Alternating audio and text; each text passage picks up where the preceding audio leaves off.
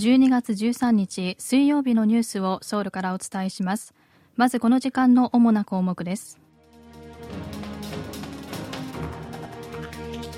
ユン大統領は韓国の半導体メーカーの会長らとともにオランダの半導体製造装置大手 ASML の本社を訪れ協力を要請しました。ウクライナへの侵攻を続けるロシアを支援した企業と個人に対するアメリカの制裁の対象に韓国人が初めて指定されました。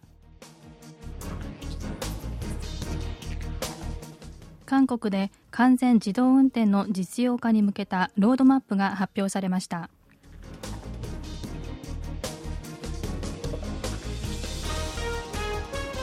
今日はこうしたニュースを中心にお伝えします。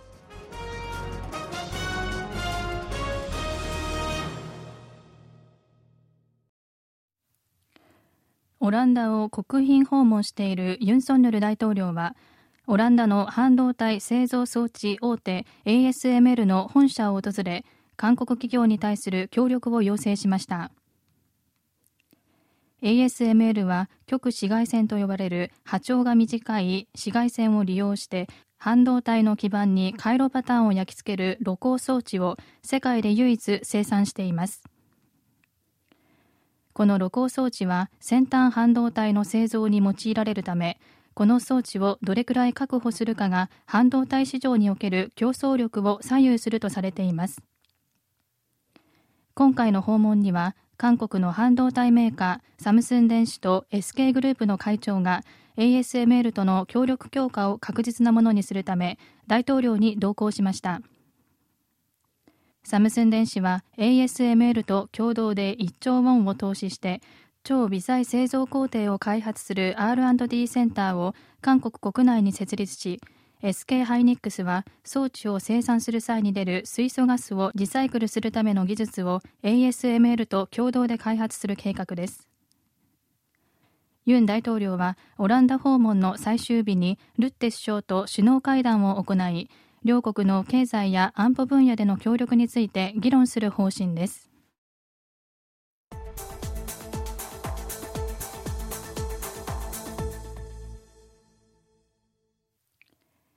アメリカのバイデン政権はウクライナへの侵攻を続けるロシアを支援した企業と個人に対する制裁措置を発表し韓国人が初めて制裁の対象に指定されました。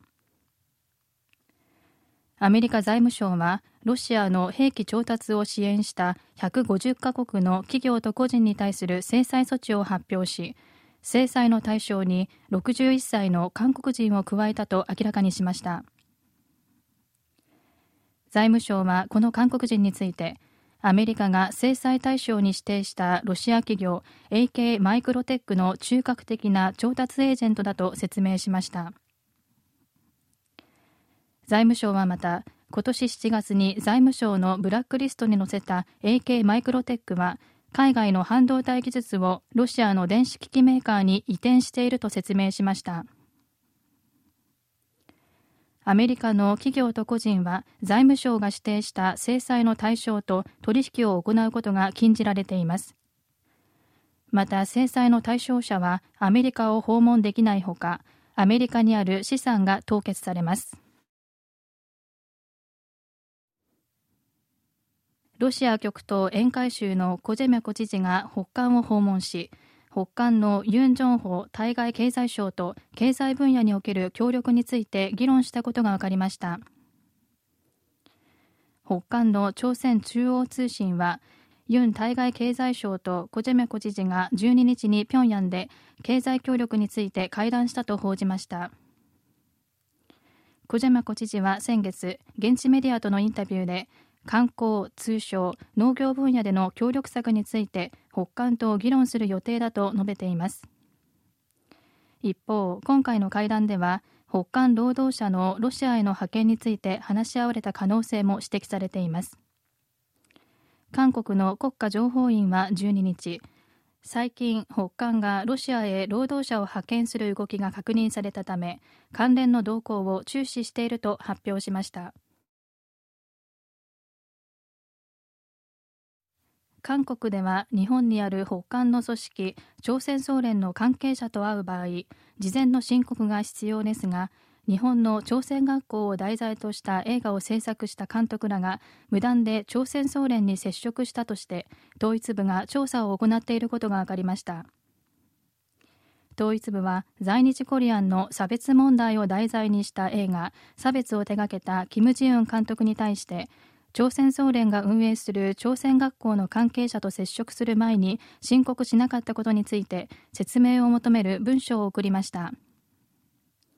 また在日朝鮮人の問題を扱った映画「私は朝鮮人です」のプロデューサーチョ・ウンソン氏と朝鮮学校を支援する市民団体に対しても同様の文書を送りました。1955年に創設された朝鮮総連在日本朝鮮人総連合会は北韓朝鮮労働党の外郭組織で日本で北韓代表部の役割を務めています。最高裁にあたる韓国の大法院は1970年に朝鮮総連を大韓民国を指定し北韓を支持称賛する反国家団体と規定しています。朝鮮総連の関係者と接触するためには統一部に事前申告を行わなければならずやむを得ず申告なしに接触した場合は事後申告を行う必要があると法律で定められています。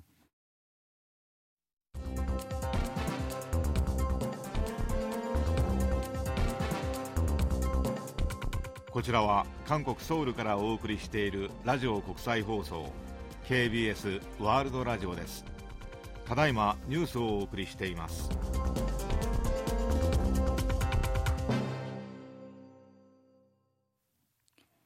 完全自動運転の実用化に備え来年から運転免許を新規で取得する人を対象に自動運転に関する交通安全教育が実施されます。警察庁は完全自動運転時代に備えた道路交通安全戦略と題したロードマップをまとめました。機械による運転あるいは運転の補助はドライバーの関与の度合いに応じてレベルが1から5まで国際基準が設けられています。いわゆる自動運転と呼ばれるものはレベル3から5に相当します。今回警察庁が発表したロードマップではまずほぼ自動運転が可能なものの非常時などはドライバーの対応が求められるレベル3の車の発売次に完全自動運転にあたるレベル4をバスなどで実用化。その後レベル4を乗用車で実用化します。警察庁は自動運転に関する一般のドライバーの理解を高めるため運転免許を新規で取得する際に受ける交通安全教育でドライバーの責任などについて学ぶ科目を追加する計画です。ソウル市は今年から孫の面倒を見ている祖父母などに対して月30万ウォンの養育手当を支給していますが制度が始まってから3ヶ月ですでに3900人近くが手当を受け取ったことが分かりました。ソウル市は今年9月祖父母をはじめ4親等以内の親族が子どもの面倒を見る場合養育手当として1人当たり月30万ウォンを最大13ヶ月間支給する事業を始めました。ソウル市によりますと先月までに4351人が養育手当を申請し基準を満たした3872人に支給したということです。支援の対象は2歳から3歳1ヶ月の子供を持つ家庭で共働きなどによって親が子供の面倒を見られないケースです。所得基準は3人家族の場合月給665万3000ウォン以下だということです。